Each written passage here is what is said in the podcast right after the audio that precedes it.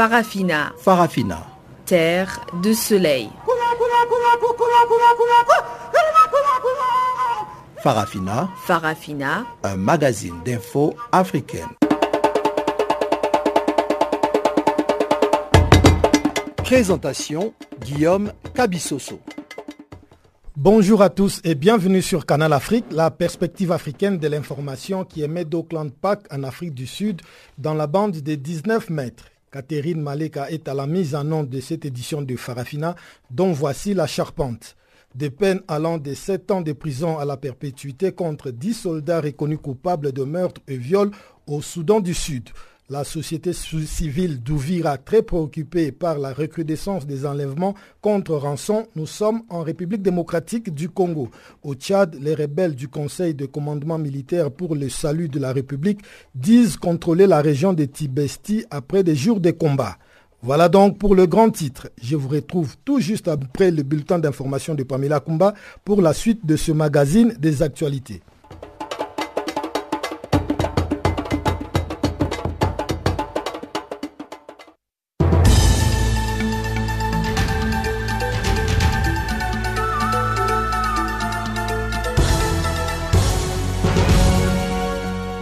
Merci Guillaume et bonjour à tous nos auditeurs. Ce bulletin démarre sur l'ouverture ce jeudi de l'ambassade d'Éthiopie à Asmara, la capitale érythréenne. Cet acte s'inscrit dans la réconciliation des deux pays de la Corne de l'Afrique après des années de tensions. Le Premier ministre éthiopien, le président érythréen et son homologue somalien, Mohamed Abdullahi Mohamed, ont signé mercredi à Asmara un accord pour établir des relations étroites en matière politique, économique, sociale, culturelle et de sécurité selon le ministère érythréen de l'Information. L'ambassade d'Érythrée à Addis Abeba a été rouverte en juillet dernier lors de la visite du président érythréen Azayas Afeworki. Pour rappel, c'est au cours de ce même mois de juillet que le président érythréen et le premier ministre éthiopien Abiy Ahmed ont signé un accord de paix mettant officiellement un terme à une longue période d'hostilité. Les deux pays avaient rompu leurs relations diplomatiques à l'occasion d'un conflit frontalier qui a fait quelques 80 000 morts entre 1998 et 2000. Rendons-nous maintenant en Algérie où l'élection présidentielle d'avril 2019 provoque une série de divisions au sein de la classe politique nationale. Le Forum des chefs d'entreprise algériens, la plus importante organisation patronale du pays, a appelé le président Abdelaziz Bouteflika à briguer un cinquième mandat en l'assurant de son soutien total. Cette sortie du patronat algérien intervient après l'appel du président Bouteflika à la constitution d'un front populaire afin de garantir la stabilité du pays. Face à cette offensive des partisans du cinquième mandat du président Abdelaziz Bouteflika, l'opposition a réagi en dénonçant des manœuvres indécentes menées en exploitant des moyens et des institutions de l'État. Après six jours passés en Suisse pour un contrôle médical, le président Abdelaziz Bouteflika est rentré en Algérie le 1er septembre. Il est physiquement affaibli et se déplace toujours en fauteuil roulant depuis un accident vasculaire cérébral contracté en 2013. L'opposition pense qu'il n'est plus capable de diriger le pays depuis belle lurette et devrait remettre son tablier. Et on reste dans la région nord du continent, au Maroc. Les autorités ont annoncé ce jeudi le démantèlement d'une cellule terroriste composée de trois membres et affiliés à l'organisation État islamique. Selon un communiqué du ministère de l'Intérieur, les suspects âgés de 25 et 26 ans et basés dans les villes de Tétouan au nord du pays et Agadir au sud avaient prêté allégeance à l'émir de cette organisation, État islamique, Abu Bakr el Bagadi. Les suspects projetaient de perpétrer des opérations terroristes dans le royaume à l'aide d'engins explosifs et de produits toxiques. L'opération de démantèlement de ce réseau a été menée par le Bureau central d'investigation judiciaire. Elle a permis la saisie d'armes blanches, d'uniformes militaires, de manuscrits faisant l'apologie de l'idéologie extrémiste incitant à la violence, en plus de matériel informatique. Dix soldats ont été reconnus coupables de viol et de meurtre par une cour martiale sud-soudanaise ce jeudi. Ces soldats avaient abusé sexuellement de cinq travailleurs humanitaires étrangers et tué un journaliste à Djouba en juillet 2016. Le juge Knight Bariano Alma, énumérant les accusations de viol, meurtre, pillage et destruction de biens, a affirmé que ces soldats étaient directement responsables de ces crimes. Un onzième soldat accusé dans cette affaire a été acquitté tandis qu'un douzième, un commandant, accusé d'avoir coordonné l'attaque, est décédé d'une mort naturelle en détention en octobre 2017, selon l'armée. Les crimes reprochés aux accusés ont été commis le 11 juillet 2016 dans un hôtel situé à un peu plus d'un kilomètre d'une base de l'ONU à Djouba, alors que la capitale était en proie à de violents combats entre l'armée fidèle au président Salva Kiir et les forces du rebelle et vice-président Riek Machar. Et Kenya, pour terminer, l'immigration a posté ce jeudi sur son compte Twitter l'arrestation d'un homme d'affaires chinois. Le dénommé Lui Jiaki sera expulsé pour racisme et son permis de travail a été annulé selon le tweet. Ce ressortissant chinois a été arrêté au Kenya après la diffusion sur les réseaux sociaux d'une vidéo où il compare les Kenyans et leur président Uhuru Kenyatta à des singes. Le Chinois a posté cette vidéo de deux minutes et demie sur sa page Twitter et d'autres réseaux sociaux. Outre son expulsion, des internautes ont aussi réclamé qu'il soit poursuivi par la justice. Et voilà donc qui vient mettre un terme à ce bulletin. Merci de l'avoir suivi. Gardez l'écoute pour la suite sous la présentation de Guillaume Cabissoso.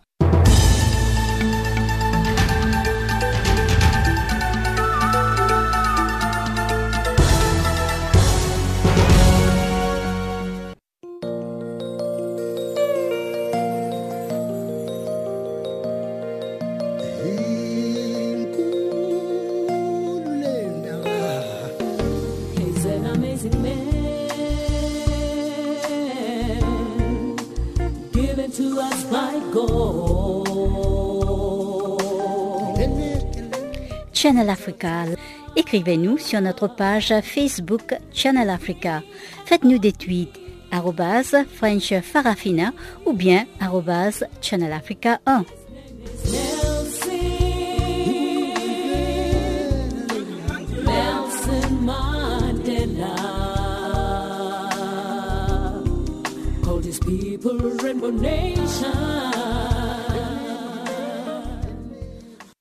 C'était le bulletin d'information présenté par Pamela Kumba. Il n'y aura pas de report des élections locales prévues le 13 octobre prochain en Côte d'Ivoire. Déclaration faite par Alassane Ouattara mercredi. Le président ivoirien a par ailleurs ajouté que la réforme de la commission électorale indépendante vivement souhaitée par les partis politiques de l'opposition, y compris le PDCI de l'ex-président Henri Conan Bédier, ne concerne que les élections présidentielles de 2020. Une déclaration du président ivoirien interprétée par l'opposition comme un revirement à 180 degrés et une voie vers la radicalisation des rapports entre le parti au pouvoir, le R2R, et l'opposition politique. Saleh Marius Kwasi est notre correspondant en Côte d'Ivoire. Alassane Ouattara vient de clore le débat sur le report ou non de la date des élections locales couplées municipales et régionales. Il vient de mettre également fin aux espoirs de plusieurs candidats à ces élections, des candidats qui n'ont pas été en mesure de déposer leur dossier auprès de la commission électorale indépendante, la CEI, dans les délais impartis. Pour rappel, le jour marquant la clôture de la période de dépôt des candidatures à ces élections, le 31 août dernier, jusqu'en fin de soirée, plusieurs candidats attendaient dans la cour de la commission électorale indépendante, les uns attendant une pièce administrative en vue de compléter leur dossier afin de le déposer, les autres plaidant pour que cette date butoir soit repoussée. Quelques heures avant la fermeture des portes du bureau de la commission électorale indépendante, le professeur Maurice Kakougi le secrétaire exécutif du Parti démocratique de Côte d'Ivoire, le PDCI de l'ex-président Henri Conan avait organisé un point de presse au cours duquel il avait souhaité un réaménagement des dates de dépôt des dossiers de candidature pour ces élections locales et un report de la date du scrutin. Le PDCI juge, RDA juge qu'il convient que des dispositions pratiques et techniques soient prises pour un réaménagement des dates de dépôt des dossiers de candidature et de tenue du scrutin. Le secrétaire exécutif du PDCI a jugé nécessaire de décaler la date des municipales régionales prévue le 13 octobre pour tenir compte des derniers événements politiques. Il avait évoqué les vacances judiciaires et le mouvement préfectoral qui ont, selon lui, freiner le cours normal de la délivrance des actes administratifs et judiciaires exigés pour la constitution des dossiers de candidature aux élections locales. Il avait également insisté sur la nécessité de réformer la commission électorale indépendante, comme annoncé par Alassane Ouattara lors de son adresse à la nation à l'occasion de la commémoration de l'ascension de la Côte d'Ivoire à l'indépendance le 6 août dernier.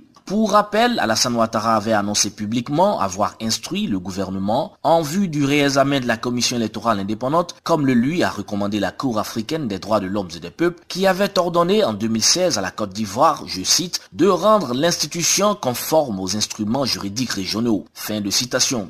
Alassane Ouattara se prononçant sur la réforme de la composition de la commission électorale indépendante et le report des élections locales. En mi-août, le président du PDCI-RDA m'avait saisi euh, pour euh, euh, souhaiter éventuellement un report des élections suite à notre entretien, l'entretien que nous avons eu, lui et moi, le 8 août. Alors je lui ai écrit, je lui ai répondu que, en fait, je lui avais bien dit à l'occasion de cet entretien que la réforme de la composition de la commission électorale indépendante euh, concernant l'élection présidentielle de 2020.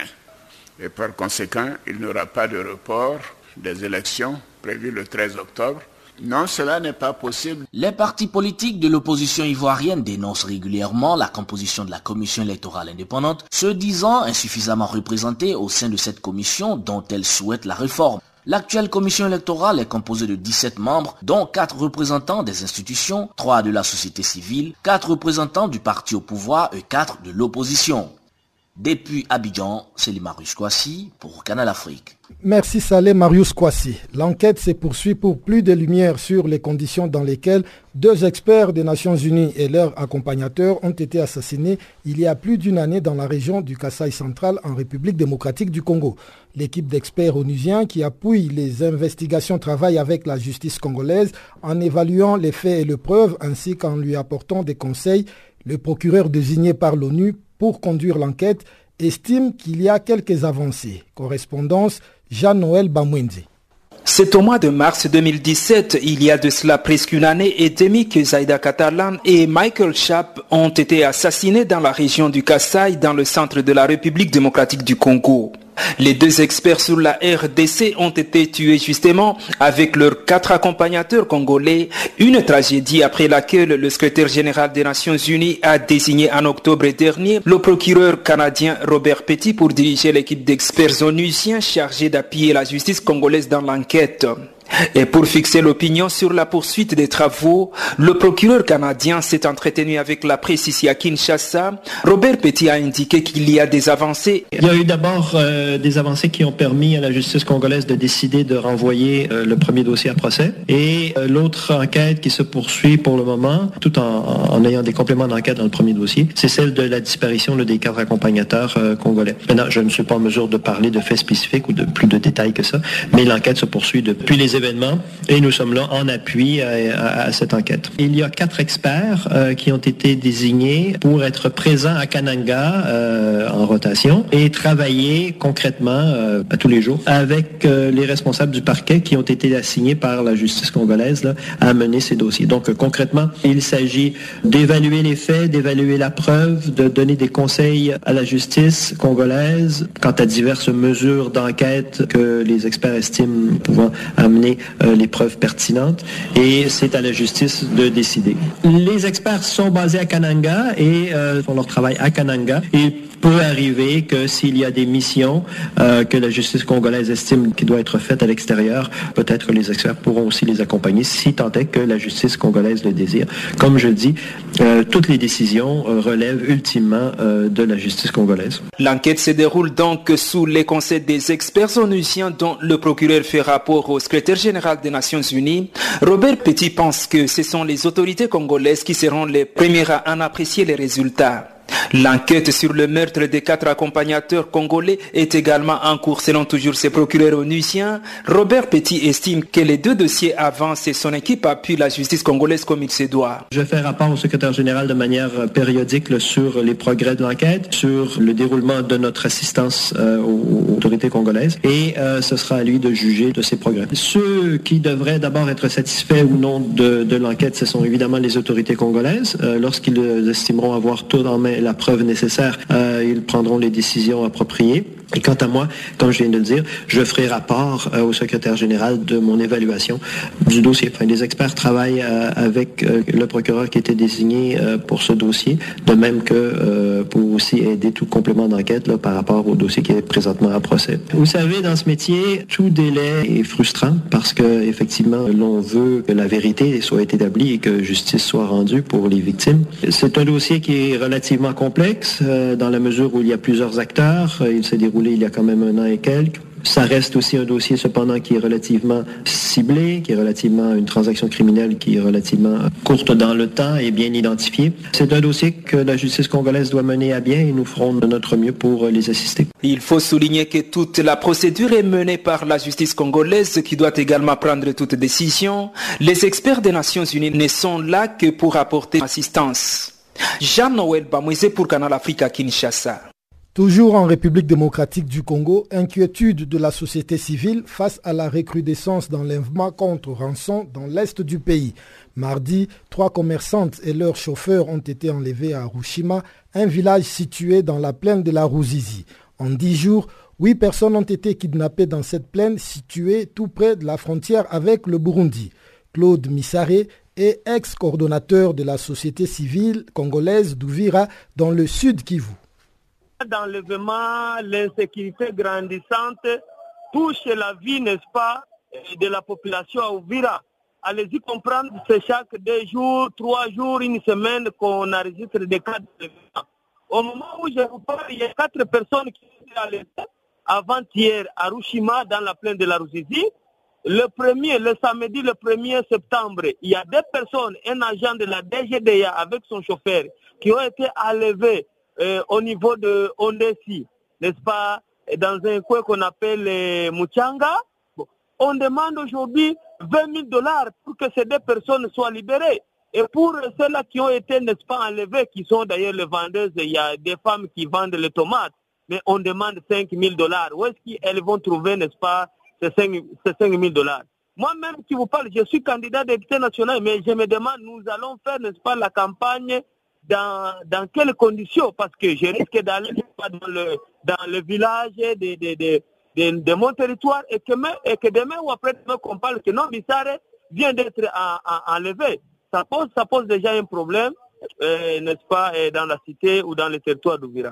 Monsieur Missari, vous étiez il y a quelques semaines encore coordonnateur de la nouvelle société civile congolaise à Ouvira. Selon vous, cette recrudescence d'enlèvement serait due à quoi exactement? Vous devez savoir qu'il n'y a pas, il y a pas, n'est-ce pas, euh, six mois, il y avait, n'est-ce pas, des cas euh, on a signalé, on signalait régulièrement des cas, n'est-ce pas, d'embuscade sur la RN5 où on devait, n'est-ce pas, déshabiller tout le monde qu'on devait trouver dans un véhicule pourvu qu'il qu'il se, qu'il se fasse, n'est-ce pas, l'argent.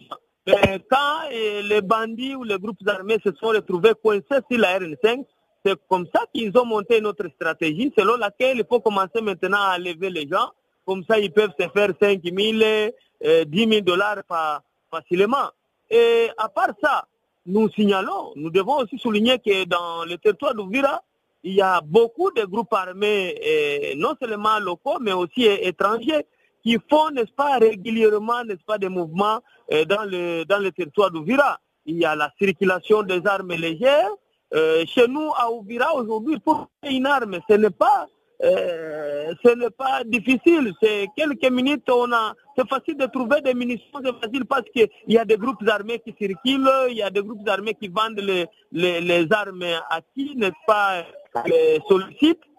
tout ça on se demande comme population comment le gouvernement ne se mobilise pas euh, pour, n'est-ce pas, neutraliser tous les armées euh, qui sèment la terreur dans le territoire de Vira. On a vu il n'y a pas longtemps le gouvernement à mobiliser, n'est-ce pas, toutes ces énergies pour déstabiliser, pour neutraliser Yakotumba dans le territoire de, Fizi. Pourquoi les mêmes moyens qu'on a déployés pour Fizi ne peuvent pas être déployés pour le territoire d'Ouvira C'est cela la question que se pose la population d'Ouvira. Claude, vous êtes en train de dire que l'autorité locale ou gouvernementale congolaise ne montre pas euh. assez d'efforts qu'il est en train de faire pour mettre fin à cette situation.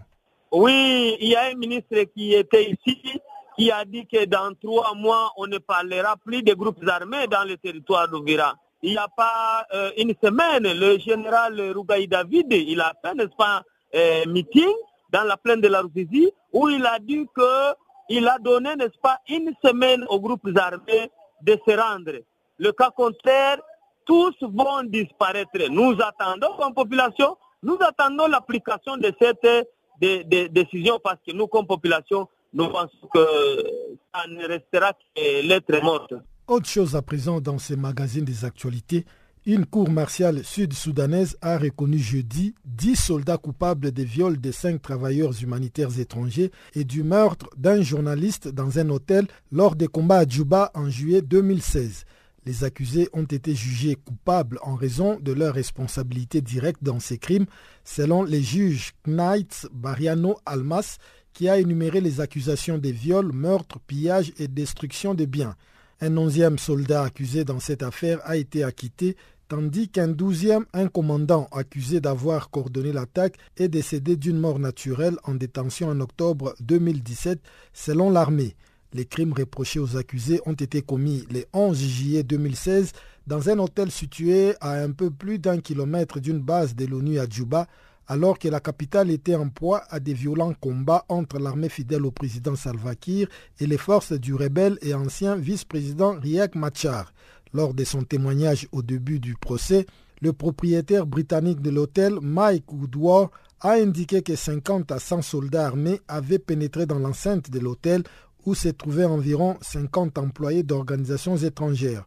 Woodward avait fait état du viol en réunion d'au moins cinq femmes étrangères, du meurtre d'un journaliste sud-soudanais, des tirs sur un travailleur humanitaire américain et du fait qu'ils ont frappé et torturé presque chaque personne dans le bâtiment. La Cour martiale a également jugé jeudi que le gouvernement sud-soudanais devrait payer 4 000 dollars, l'équivalent de 3 440 euros de compensation à chaque victime des viols et plus de 2 millions de dollars au propriétaire de l'hôtel, M. Woodward.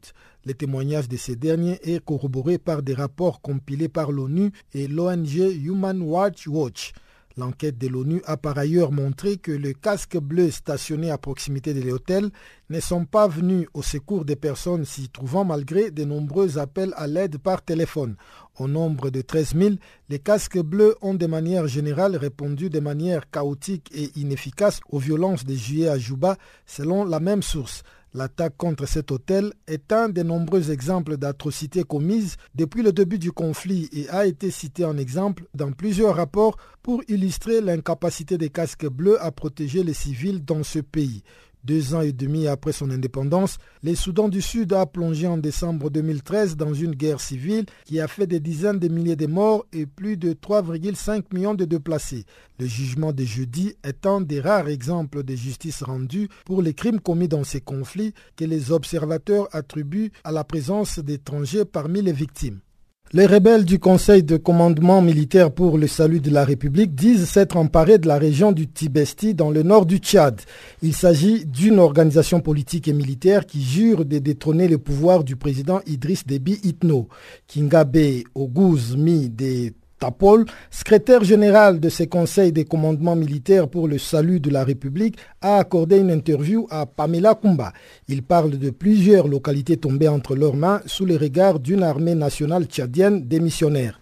Au nord du Tchad, en ce moment, depuis le 11 août, nous avons déclaré la, guerre euh, au gouvernement tchadien et notre objectif, c'est d'aller jusqu'à N'Djamena le renverser parce que un gouvernement qui refuse toute euh, autre processus démocratique de, discussion, euh, de réconciliation, de dialogue. Donc, euh, pour lui, c'est la force. Donc, nous voulons aussi euh, lui opposer la, la force.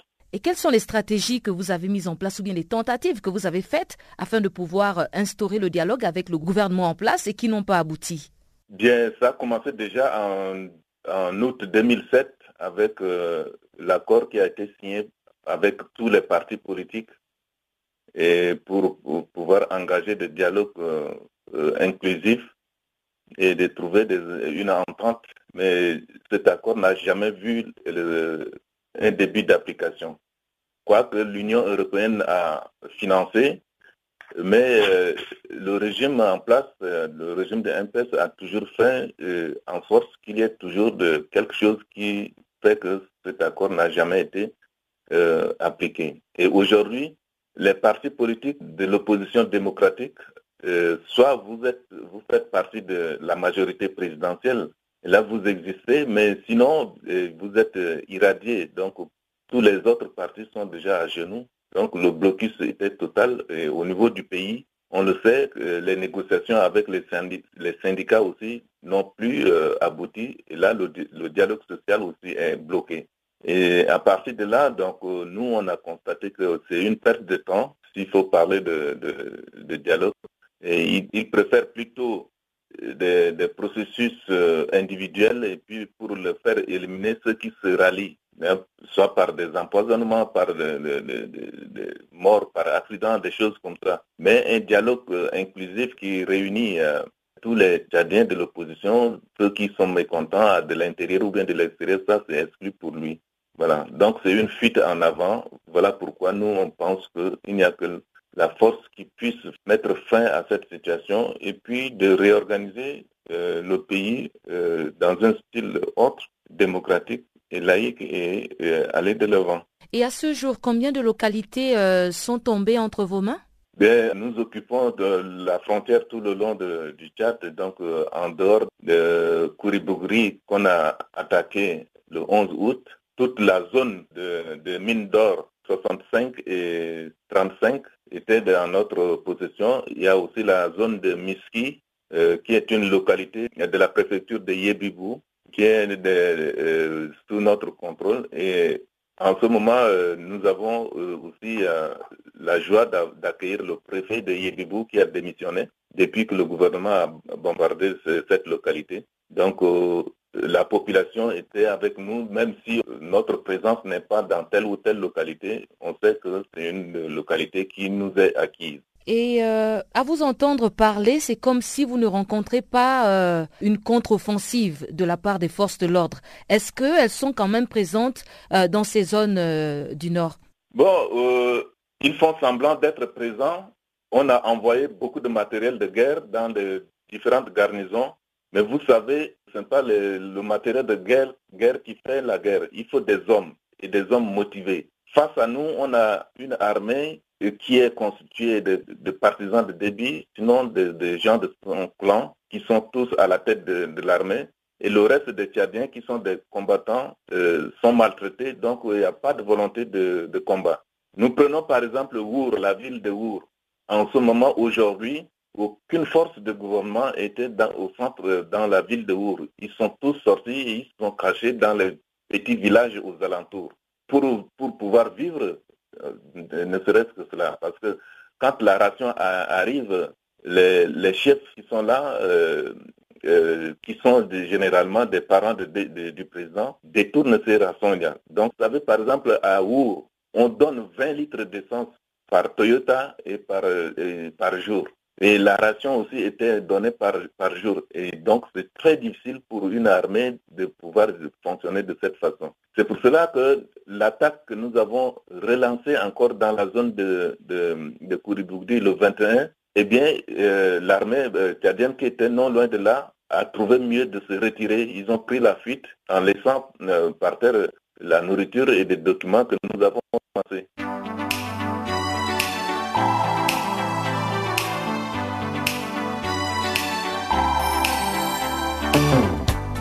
Vous ratez les points chauds de l'actualité cette semaine, si vous ratez les points chauds de l'actualité cette semaine,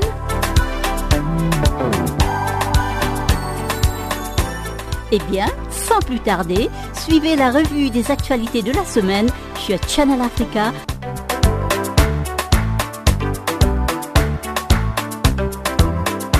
Retrouvez le podcast sur nos sites internet www.channelafrica.co.za.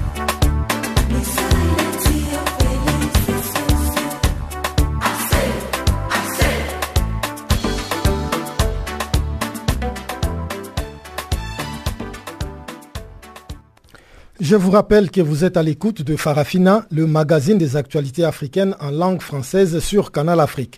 Je vous propose à présent les bulletins économiques que nous présente Chanceline Louraquois.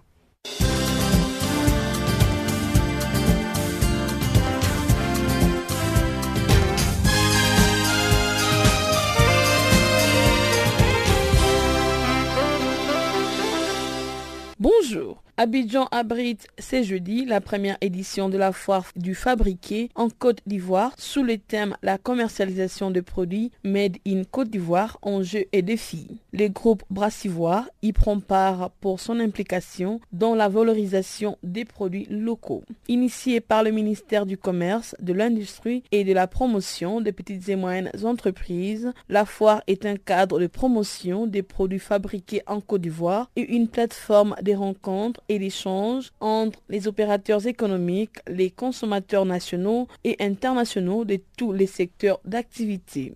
L'objectif est de mettre en exergue les potentialités multisectorielles du pays et le label fabriqué en Côte d'Ivoire afin de favoriser l'industrialisation, accompagner l'État dans sa politique et jeter le base d'une croissance économique stable et durable. Bref, cette édition est l'occasion pour les visiteurs de saisir les potentialités du secteur de la brasserie ivoirienne, l'impact et sa contribution dans l'économie ivoirienne.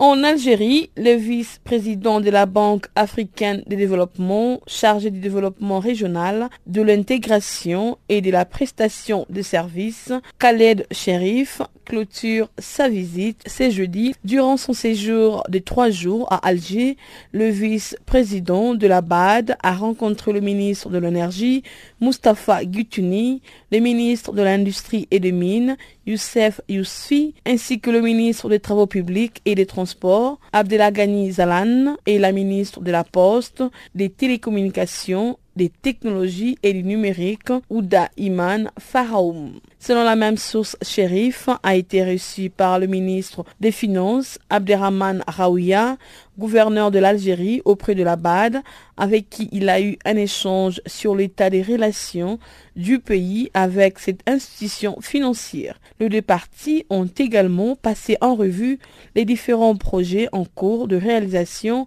et les perspectives de développement et de renforcement de la coopération entre l'Algérie et la Banque africaine des développements. La nouvelle compagnie aérienne Nigeria Air va débuter ses opérations à la fin de cette année ou au début de l'année prochaine. Elle est dans l'attente des licences délivrées par l'aviation civile de ces pays. Propriété de l'État, mais la compagnie est gérée par des opérateurs privés. Nigeria Air est le transporteur national et compte ouvrir son capital aux investisseurs. Notons que la flotte sera constituée des Boeing 737 et d'Airbus A330 pour les liaisons vers l'Europe. Au Togo, la China Council pour la promotion et international trade et la Chambre des commerces et d'industrie ont signé le mercredi à Pékin un mémorandum d'entente pour développer la coopération. Ces partenariats est destiné à faciliter l'accès aux deux marchés. La Chine concile pour la promotion a des partenariats de ce type avec plus de 300 organisations à travers les mondes. Il dispose des bureaux de représentation dans 17 pays et est implanté dans une cinquantaine de villes en Chine. L'organisation est structurée sur la base de branches comme l'électronique, l'industrie légère, le textile, l'agriculture, l'automobile, la pétrochimie, les commerces, la métallurgie, l'aéronautique, les matériaux des constructions, les coopératives d'approvisionnement et des commercialisations, la construction, le céréal, les mines, le charbon et la logistique. Nous bouclons ce bulletin au Kenya. Le pays a décidé à faire du tourisme l'un des leviers de son économie. Elle projette cette année une augmentation des 18% d'arrivée des touristes sous l'effet conjugué de l'amélioration de la sécurité et des infrastructures de transport comme le chemin de fer et la construction de nouveaux hôtels affiliés aux grands groupes internationaux. Kenya Airways, troisième plus grande compagnie aérienne en Afrique subsaharienne, lancera des vols directs vers les États-Unis d'Amérique le mois prochain et prévoit d'ajouter 20 nouvelles destinations au cours de cinq prochaines années. Selon la source, le tourisme a rapporté au pays l'an dernier près de 119,9 milliards de shillings, soit 1,2 milliard de dollars.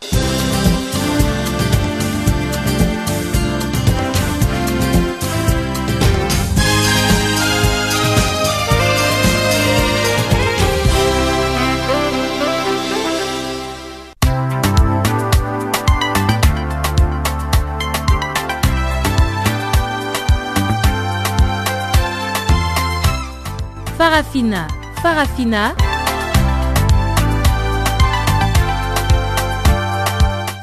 L'actualité panafricaine en français Ah bon? Mais oui, c'est tous les jours de lundi à vendredi 16h GMT. Sur Channel Africa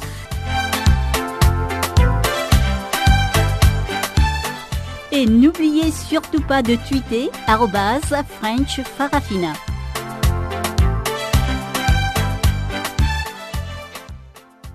Les leaders de l'opposition sénégalaise ne décolèrent pas après leur garde à vue mardi à la prison centrale de Dakar. Ils ont été arrêtés lundi au cours d'une manifestation non autorisée contre notamment la loi sur le parrainage. Bakar Lee, secrétaire général du Front pour la défense des valeurs de la République, dénonce ici une violation flagrante de la constitution sénégalaise. Comment pouvons-nous penser dans un pays sérieux où on parle de démocratie que le président, en tout cas un ministre, l'arrêté d'un ministre soit plus fort que la constitution La constitution dit à son article 10 que tout citoyen peut manifester son mécontentement par rapport à ses, ou ses opinions dans le cadre d'une image, dans le cadre de la plume, dans le cadre en tout cas de, la parole donnée, dans le cadre de la marche. C'est ça la Constitution, c'est ça que dit la Constitution sénégalaise à son article 10. Aujourd'hui, on dit que c'est l'arrêté Ousmane une personne, une personne parmi, parmi 12 millions de Sénégalais, parmi 13 millions de Sénégalais, parmi 14 millions de Sénégalais, on parle d'un arrêté que soi-disant le ministre avait déjà, déjà, déjà, déjà mis en place et qu'eux-mêmes combattaient à l'époque. Donc moi, je ne dis pas que ça, c'est en fait, en fait c'est lamentable comme ils ont échoué. C'est cruel la déception. C'est là où nous en sommes aujourd'hui. Donc, un arrêté ministériel ne peut pas être au-dessus de la Constitution. Ça, c'est évident. Tous les pays, respectueux et tous les pays dont la démocratie marche bien, elle, existe là-bas, c'est ça. Donc, moi, j'ai l'impression de voir un Diamé numéro 2 aussi au Sénégal. C'est l'impression, en tout cas, moi, que j'ai. C'est l'impression que tous les Sénégalais ont. Maintenant, c'est ça ce qui se passe au Sénégal. Les, ils sont en train de dire également que le peuple est avec eux, parce que le peuple manifestent maintenant très rarement son mécontentement dans la rue parce que le peuple en a las. Ils sont, ils, sont, fatigués, ils sont à ras-le-bol. Ils ne peuvent pas tout, le temps, chaque fois, descendre parce que, tout simplement, si vous venez au Sénégal, je vous assure, vous pensez que vous serez en France ou bien aux États-Unis. L'arsenal, l'arsenal militaire, l'arsenal de la gendarmerie, de la police ont été renforcés d'une capacité insolente. Ça, c'est quoi? On est en 2018, on prépare quoi? 2019 c'est pour que la population soit réprimée, qu'ils le sachent. Nous, on a été là le 23 juin, on a été là plus que ça. On a, pu résister plus dur que ça. Lui, il n'était pas là déjà quand on faisait le 23 juin. Il était dans les campagnes, dans les, dans les régions. Nous, on a se combattu pour notre peuple. On continuera de combattre notre peuple au prix de nos vies. Et je le dis, à qui que ce soit, que ce soit le président de la République, que ce soit lui ou les autres, on n'acceptera pas de faire baisser ce pays. On n'acceptera pas de faire tomber ce pays dans, dans, dans, dans, ce gouffre-là qui lui a, déjà, a déjà mis en place. On ne l'acceptera pas. On l'interdira avec la force de nos capacités et on continuera toujours de dire aux populations comment faire pour vraiment débarrasser du pays de ce, cancer-là qui, prend, des, portions. En Mauritanie, dans un rapport publié mercredi, Human Rights Watch dénonce les sorts réservés aux femmes victimes des viols qui portent plainte. Aucune statistique officielle n'existe, mais les données rassemblées par les ONG sont alarmantes. Les cas de viols se comptent par centaines et plusieurs dizaines de femmes victimes d'agressions sexuelles sont chaque année poursuivies ou emprisonnées pour adultère. Les explications avec Chanceline Louraquois. Dans son rapport rendu public le 5 septembre, Human Rights Watch pointe l'ensemble des difficultés rencontrées par les survivantes d'agressions sexuelles pour recevoir un appui médical, juridique et social, une discrimination qui commence bien souvent dans les commissariats où les procédures ne sont pas confidentielles et où la moralité des plaignantes est parfois mise en cause. S'ensuit un parcours du combattant pour être ausculté, suivi en cas de grossesse et soutenu psychologiquement. L'ONG de défense des droits de l'homme pointe notamment l'absence de refuge géré par l'État pour accueillir les survivantes en détresse ou celles qui sortent des prisons.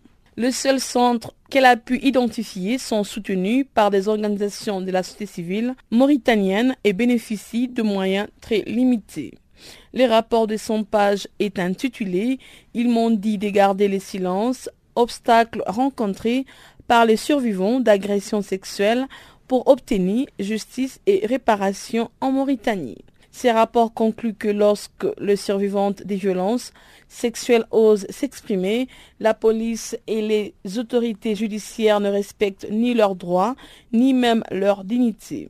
Human Rights Watch a constaté que les procédures d'enquête ne garantissaient pas la vie privée ni les règles de confidentialité qu'elle offre rarement la possibilité d'interagir avec des agents de sexe féminine et qu'elle pouvait virer à l'enquête sur la moralité de la survivante des viols. De nombreuses survivantes ont un accès limité ou inexistant à l'assistance juridique aux soins médicaux et psychologiques et à l'aide sociale. Les femmes et les filles mauritaniennes ne devraient pas courir le risque d'être emprisonnées ou davantage stigmatisées du seul fait qu'elles dénoncent des abus sexuels, a déclaré Sarah Lee Whitson, directrice de la division Moyen-Orient et Afrique du Nord à Human Rights Watch. Pour lutter contre les violences sexuelles, la Mauritanie devrait exiger les forces de l'ordre et les systèmes de santé publics cessent de traiter les victimes comme des suspects, les soutiennent lors de leur démarche judiciaire et de leur établissement et traduisent les agresseurs en justice. Human Rights Watch a interrogé 33 filles et femmes ayant rapporté avoir été violées ainsi que des membres d'organisations non gouvernementales, des avocats et des responsables du gouvernement. Le 12 juillet dernier, Human Rights Watch a envoyé à plusieurs ministères et entités du gouvernement mauritanien une lettre contenant des conclusions préliminaires et des demandes d'information. La Mauritanie a récemment pris des mesures pour renforcer les lois protégeant les droits des femmes et des filles. En mars 2016, le gouvernement a approuvé un projet de loi sur les violences fondées sur le genre qui attend toujours d'être voté au Parlement. La loi définirait et punirait les viols et les harcèlements sexuels, mettrait en place des chambres criminelles spéciales pour juger les affaires de viols sexuels et permettait aux groupes non gouvernementaux d'intenter des actions en justice au nom de survivantes. Chanceline Louraquois. La troisième conférence parlementaire africaine sur la migration s'est achevée mercredi à Niamey, au Niger. Elle a été organisée par l'Union parlementaire africaine, en sigle UPA, en prélude à la tenue en fin d'année de la rencontre de Marrakech au Maroc, au cours de laquelle un pacte mondial relatif à la promotion d'une migration surordonnée et régulière sera soumis à la signature des États. Les détails avec notre correspondant au Niger, Abdul Razak Idrissa. Ils sont venus d'une vingtaine de pays africains pour échanger sur leur rôle dans la promotion d'une migration sûre, ordonnée et régulière. Mayar Aman, député marocain, vice-président de l'Union parlementaire africaine. c'est une conférence qui entre dans la politique de, de l'EPA d'informer et d'avoir de l'information des parlementaires africains concernant la migration et ce qu'on peut faire des solutions, premièrement, pour ce fléau. Deuxièmement, comment peut-on gérer une situation qui s'aggrave d'un jour à l'autre? Donc on est ici, on a écouté tout le monde, on essaye de faire des recommandations qui vont être soumises à la conférence des présidents des assemblées et conseils euh, africains qui sera à Abuja le, mois prochain.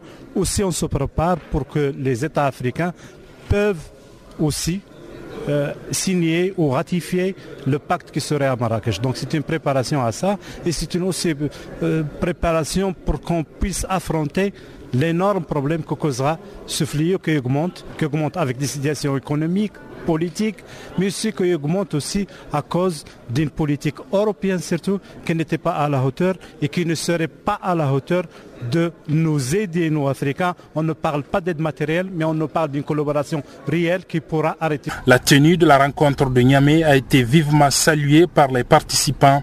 Écoutons respectivement ces députés venus l'un du Bénin, l'autre du Sénégal. Avant, ce sont les médias qui, peuvent, qui devraient éveiller les populations. Maintenant, c'est le rôle du Parlement. Le Parlement qui est proche de la population. Et surtout, chez nous, le président a choisi d'avoir des parlements de la diaspora. Et ces parlements de la diaspora peuvent éveiller la population pour avoir vécu un certain nombre d'années. Il peut expliquer ce qu'il a vu là-bas, ce qu'il a vécu là-bas. Et si c'est bon, il sait. Si c'est pas bon, il sait ses débuts. Jusqu'à maintenant, il sait ce qui attend les autres. C'est la troisième fois que il y a une conférence sur l'immigration. Et celle-ci vise euh, non seulement à améliorer les contours de la notion du phénomène, à améliorer la connaissance que nous avons du phénomène en parlementaire et à faire les dernières retouches, à avoir une position au niveau de l'UPA avant d'aller à la au pacte mondial. Des résolutions et des recommandations fortes ont été formulées à Niamey. Elles seront bientôt présentées aux exécutifs des différents pays membres de l'Union parlementaire africaine, a estimé le troisième vice-président du Parlement nigérien à la clôture de cette conférence, Liman Maman. Ce pacte mondial relatif à la promotion d'une migration sûre, ordonnée et régulière est une opportunité qui va permettre à la communauté internationale et à notre continent de jouer pleinement leur rôle dans l'intérêt des migrants, des pays d'origine, des pays de transit et des pays de destination. L'élaboration d'un tel pacte laisse clairement apparaître que les États pris isolement ne peuvent apporter une juste réponse conséquente au phénomène migratoire.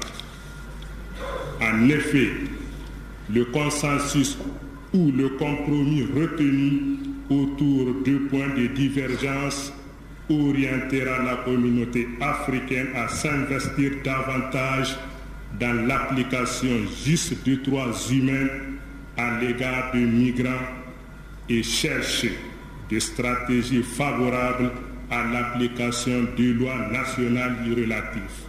relatives. Abdullah Razak Idrissa à Niamey pour Channel Africa.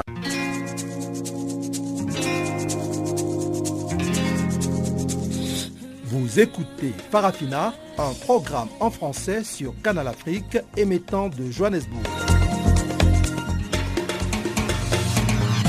Pour vos réactions à nos émissions, écrivez-nous soit à l'adresse électronique suivante farafina.channelafrica ou envoyez-nous un SMS au numéro qui suit 00 27 833 81 56 59.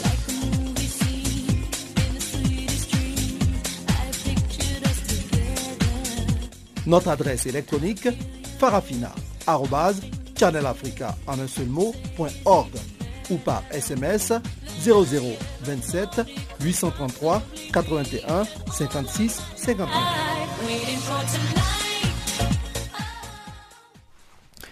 Chers auditeurs de Canal Afrique, nous voici presque à la fin de notre programme de ce jour. Mais avant de nous séparer complètement, cédons encore une fois de plus le micro à Chanceline Louraquois qui a compilé pour nous les informations sportives.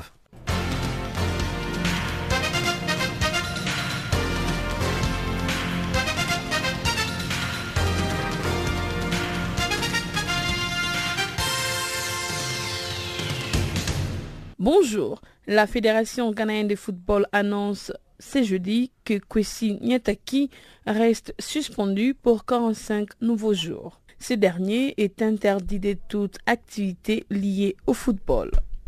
Les comités continuent de mener une enquête sur l'ancien vice-président de la Confédération africaine de football, Kwesi Nyataki, après qu'il a été filmé acceptant apparemment un cadeau en espèces.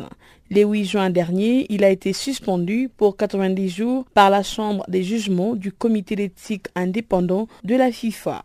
En plus de sa suspension, Kwesi a également démissionné de son poste de président de la Fédération ghanéenne de football après une réunion du comité exécutif. Au Cameroun, l'ancien international français Jean-Alain Boumsang rejoint à partir de ce jeudi l'équipe d'encadrement des Lions Indoptables. Il travaillera désormais avec l'entraîneur néerlandais Clarence Serdoff et son assistant Patrick Clever. Bunson a été nommé en même temps que l'ancien attaquant des Lions Indoptables, Joël Epalé, qui sera le troisième adjoint de Serdoff. À l'heure actuelle, l'équipe des Lions Indoptables se prépare pour un match de la Coupe d'Afrique des Nations 2019 contre les Comores prévu le 8 septembre prochain à Mitsamouili.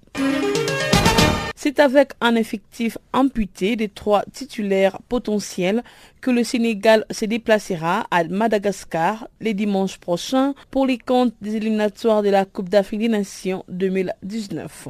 Selon la source, le latéral Youssouf Sabali, le milieu de terrain Idrissa Gana Gueye et l'attaquant Mbaye Niang ont tous déclaré forfait pour cette rencontre. Une très mauvaise nouvelle pour le sélectionneur Ali Sissé. Après avoir fêté ses deux premières capes avec la Côte d'Ivoire en mars dernier, Jean-Eudes Aoulou pourrait ne pas enchaîner les dimanches prochains au Rwanda en match éliminatoire de la Cannes 2019. D'après la source, le milieu de terrain de l'AS Monaco a ressenti le réveil d'une gêne masculaire et il n'a pas pris part aux premiers entraînements collectifs de éléphants. Pas sûr dans ces conditions que les transfuges de Strasbourg soient rétablis pour le déplacement à Kigali. Toujours en Côte d'Ivoire, à quelques jours de l'ouverture de la nouvelle saison, la Fédération ivoirienne de football vient de libérer au profit de chacun de 14 clubs 35 millions de francs CFA, soit un total de 490 millions de dollars, ce qui fait un total de 990 millions de francs CFA des droits de télévision qui sortent des caisses de la Fédération ivoirienne de football. La SEC Mimosa a donné les tons le week-end dernier en refusant de jouer la Supercoupe Félix Wilfried Boni face au stade d'Abidjan. Roger Wenien réclame la somme de 59 millions de francs CFA à Sidi Diallo et son comité directeur pour les comptes de la saison 2017 et 2018. Rappelons que l'US Bassam et Africa Sport ouvrent le bal de la saison les vendredis 7 septembre prochain au stade Robert Champon à Marcory. Autorisé par la FIFA à jouer pour les Léopards depuis mars dernier, l'ancien international de moins de 19 ans, français Arthur Massakou, vient de déclarer forfait pour le match de dimanche prochain contre le Liberia. En mars, le latéral gauche de West Ham avait quitté le stage avec trois autres mécontents avant de déclarer forfait sur blessure en juin dernier. Cette fois, il s'est blessé en club et n'a pas pris part au match des armères qui s'est joué les samedis derniers contre Wolverhampton. Pour rappel, Lévi Matapi, Jordan Ikoko, Niskins Kebano et Yannick Bolassi seront également absents à Morovia. En Ligue des Nations, 53 joueurs après leur sacre au mondial, Griezmann et ses coéquipiers vont être opposés à l'Allemagne ce jeudi à Munich pour le premier match de la nouvelle compétition créée par l'UEFA face à l'Allemagne puis contre les Pays-Bas dimanche au Stade de France où les champions du monde seront célébrés devant leur public. À l'issue du match, Didier Deschamps peut donc compter sur la totalité des joueurs ayant pris part à l'aventure en Russie à deux réceptions près Hugo Lloris et Steve Mandanda, soit le gardien numéro 1 et sa doublure, tous deux blessés. Ainsi s'achève notre bulletin des sports.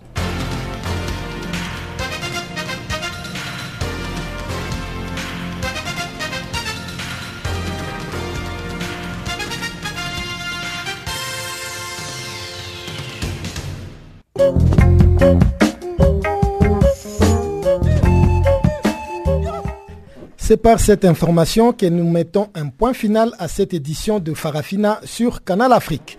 Toute l'équipe du service français vous remercie pour votre compagnie et vous donne un nouveau rendez-vous pour demain. Passez une agréable journée ou soirée selon le lieu d'où vous nous recevez. Au revoir et surtout à la prochaine.